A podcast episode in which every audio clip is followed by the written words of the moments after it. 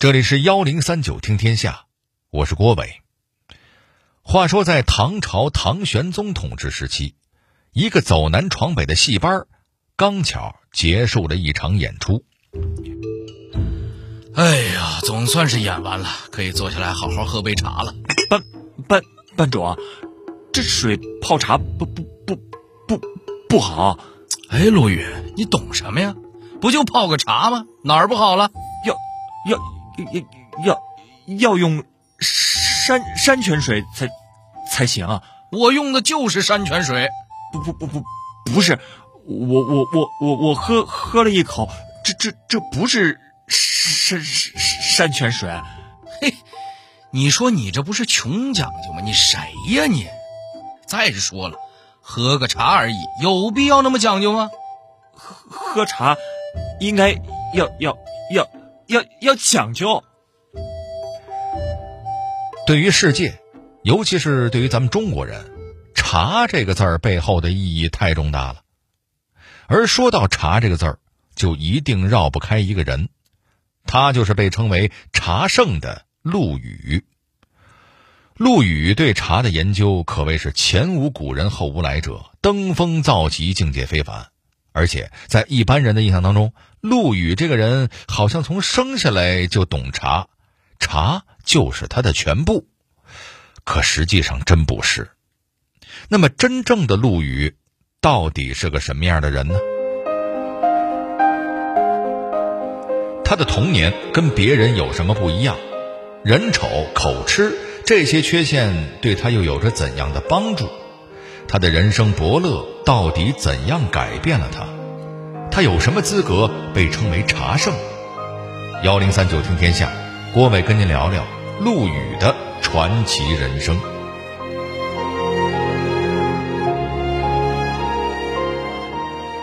陆羽出生年月日不详，家境不详，父母不详，生肖血型不详，所以在节目一开始啊，我们就可以得出三个结论。第一，陆羽看起来不好办身份证；第二，陆羽是个弃婴；第三，陆羽的人生注定是一个传奇，因为他出生时的人设可是传奇小说中男主角的标配呀。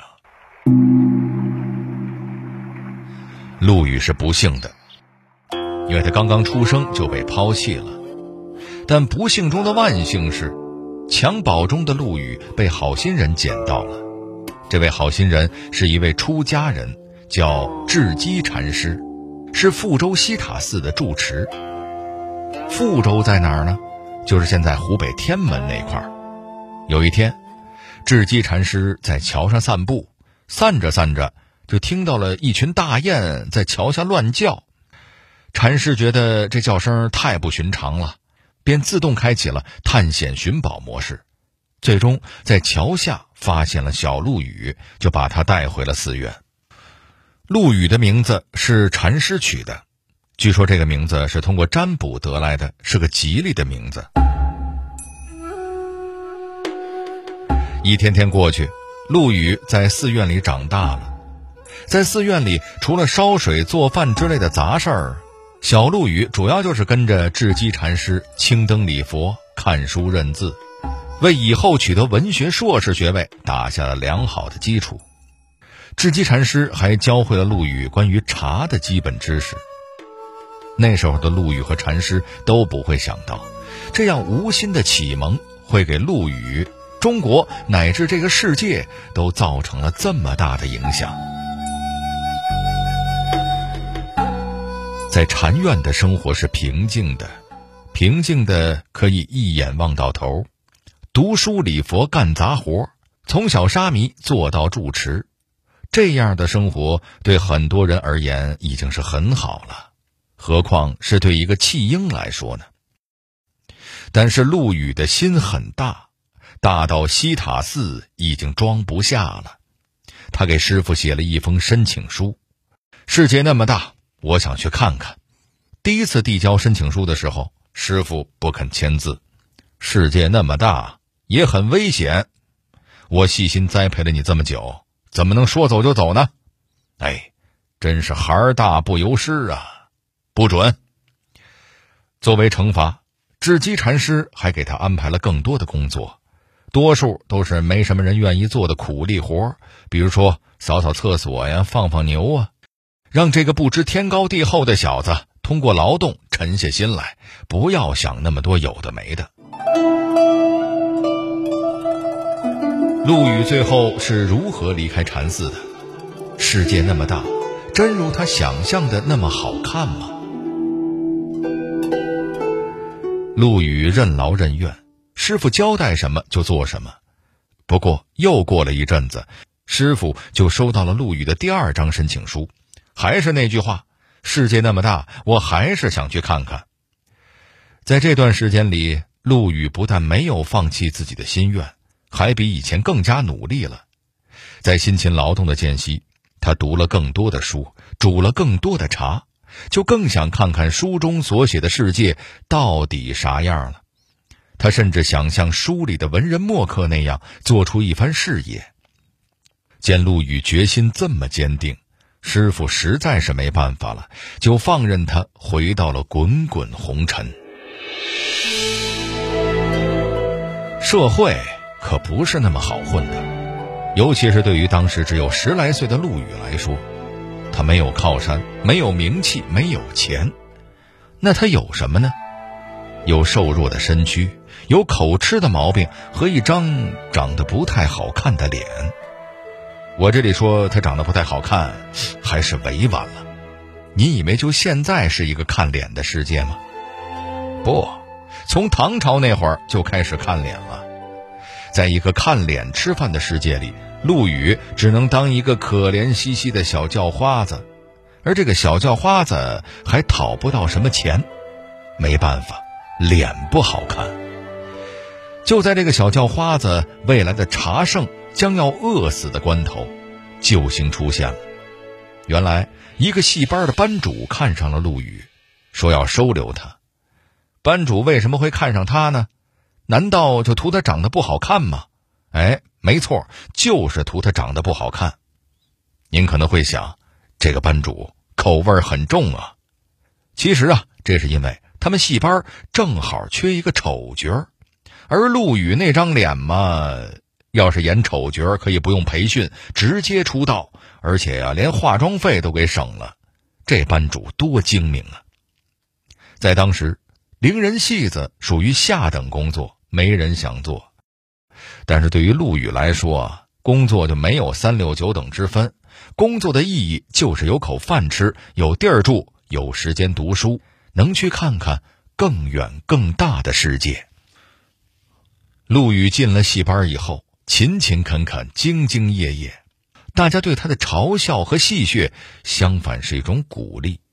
毕竟陆羽知道自己的身份是搞笑艺人嘛，但在做搞笑艺人的同时，陆羽还有很多别的身份，比如编剧、作曲以及研究型学者。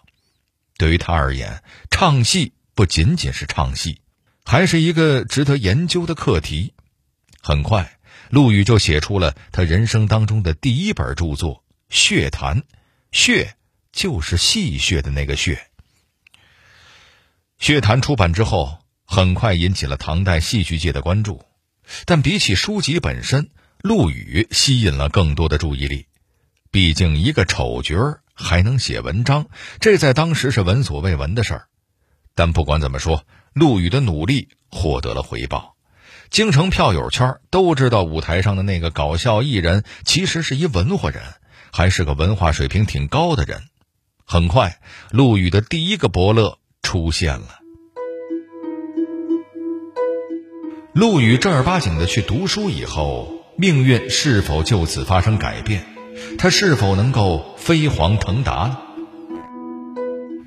陆羽的伯乐是当时的晋陵太守李奇物，他接触到了陆羽的书，又看了陆羽的演出，觉得这是个人才，是人才就不能被埋没，不然多可惜呀。于是李奇物跟陆羽交换了联系方式，做了一下人物采访。比如为什么要来戏班工作呀？比如怎么学会读书写字的等等。了解完陆羽的前半生，李奇物感慨万千，他毫不犹豫地伸出了援助之手。他问陆羽：“你想去书院读书吗？我帮你。”就这样，在李奇物的引荐之下，陆羽成功接受了七年制非义务教育。他的老师是当时著名的文化人邹夫子，隐居在火门山。有了邹夫子的教导和那些看不完的书，七年的时间足以让陆羽成功毕业，拿到硕士学位。不仅如此，陆羽在这段时间里还收获了新的友谊。他跟礼部员外郎崔国辅成为了好朋友，俩人经常一块游山玩水，探讨文学和茶道。崔国辅也很欣赏陆羽这个年轻人，便随手把他带进了唐朝的上层文化圈。陆羽曾经幻想过，以自己现在的资质进了上层文化圈，是不是就能让大家看到自己的天资和努力，很快就能红起来？甚至还能收获几个像崔国辅和李奇物这样的好朋友。然而，幻想始终是幻想。上层文化圈那是什么地方？动不动就是状元榜眼探花，动不动就是他家祖上有矿，我们家门前有油田。陆羽的火门山的文学硕士文凭，在这一堆海归博士教授面前完全不能看。更不用说他那无亲无故无靠山的家庭背景了。更何况，陆羽有一个致命的缺点，那就是他长得不好看，还口吃。那时候只有毁容技术，没有整容技术，而唐朝的社会风气可是非常注重美感的。总之，先天不足，后天暂时也不足的陆羽同学，只能黯然退出了上层文化圈。他不明白自己的生活哪里出了错，不明白自己哪里做的比别人差，他有太多不明白的事儿，而他也只能一个人在竹林里偷偷哭泣。陆羽在自己的回忆录里说：“这绝对是他人生当中最郁闷的时刻之一。”陆羽要怎么走出这段抑郁潦倒的日子呢？他为了对茶文化进行研究，付出了哪些努力呢？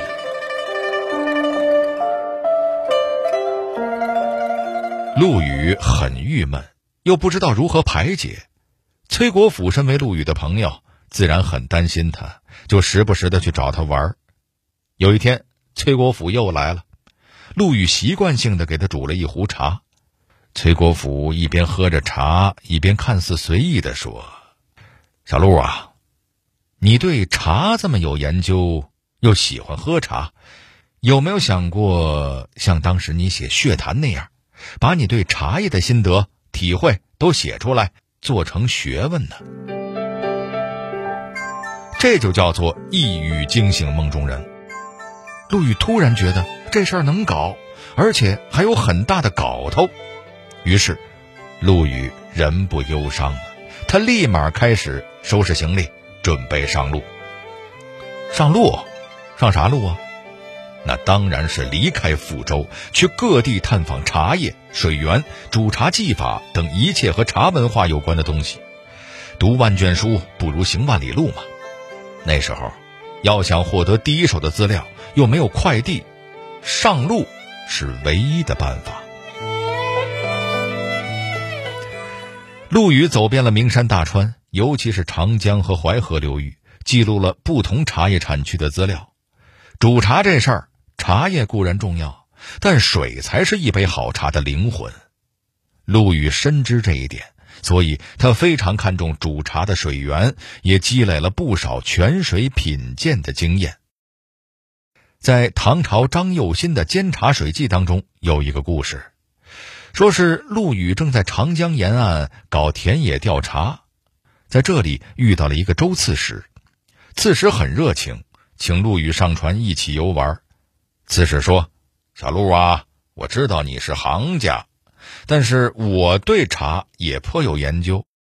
我听说这江中心的南陵水煮茶特别好，我叫人去江心取点水过来，我们一起煮个茶喝呗。”陆羽还能怎么办啊？当然是答应了呗。于是。俩人等啊等啊，终于等到下人带着江水回来了。陆羽尝了一口下人带回来的水，马上摇头说：“这个水呀，分明是江岸上的水，而不是江心的水呀。”取水的下人面对陆羽，只有大写的服。他坦白，原来自己半路上把江心水洒了不少，于是，在江岸边舀了大半桶水兑了进去。从这个故事，我们不难看出来。陆羽对茶的研究确实已经到了别人难以企及的高度了。这件事传出去以后，陆羽的名声就更大了。但他依然还是行走在名山大川之间，专注地做着自己的研究。在这段时间里，陆羽认识了很多好朋友，比如状元黄福冉，比如僧人皎然。皎然是陆羽的忘年之交，二人的感情好了一辈子。皎然对茶的研究，在普通人当中已经是佼佼者了。他经常与陆羽一同讨论、辩论茶文化，还带他结交更多的朋友，以便发展茶事活动。这些都让陆羽在茶研究上走得更远、更好。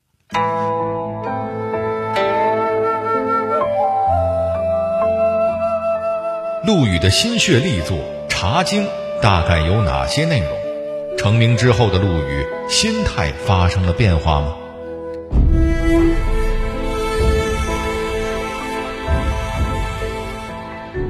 陆羽最有名的作品肯定是《茶经》了，《茶经》刚出版发行的时候就引爆了大唐畅销书市场，在当时没什么人去研究茶，因为茶本就不是什么正经研究对象，而是生活中常见的用来消遣的玩意儿。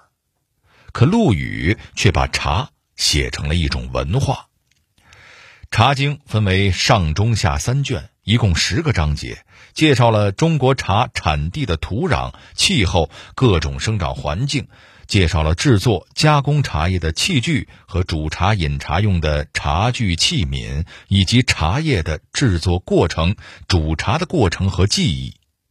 茶煮好了，可以喝了。《茶经》接下来还讲述了饮茶和品鉴的方法，最后是理论学习阶段。书中讲解了中国饮茶的历史、各类茶产地以及各种不同的场合饮茶有什么讲究等等。可以说，《茶经》已经涵盖了茶文化的方方面面。书里甚至还有陆羽本人亲手画的插画，以图画的形式来解释文字内容。使得这本书更加令人容易接受。总而言之，这本书通俗易懂，集茶文化之大成，难怪这么畅销，也难怪陆羽被冠上“茶圣”的名头了。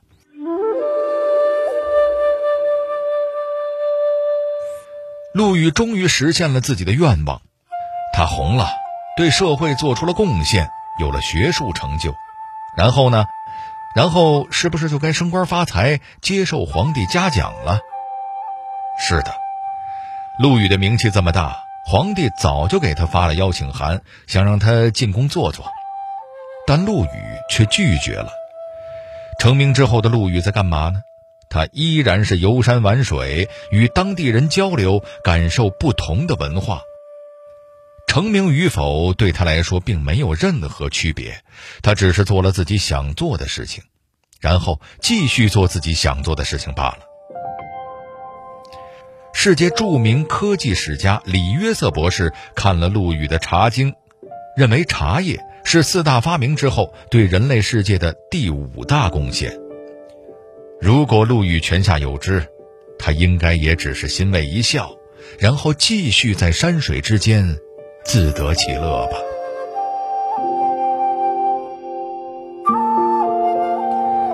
好了，这里是幺零三九听天下，我是郭伟。最后，我代表节目编辑高志、程涵，小剧场配音陈光、田阳，感谢您的收听。另外，如果您想和我们交流互动、收听往期节目，欢迎关注新浪微博和微信公众号幺零三九听天下。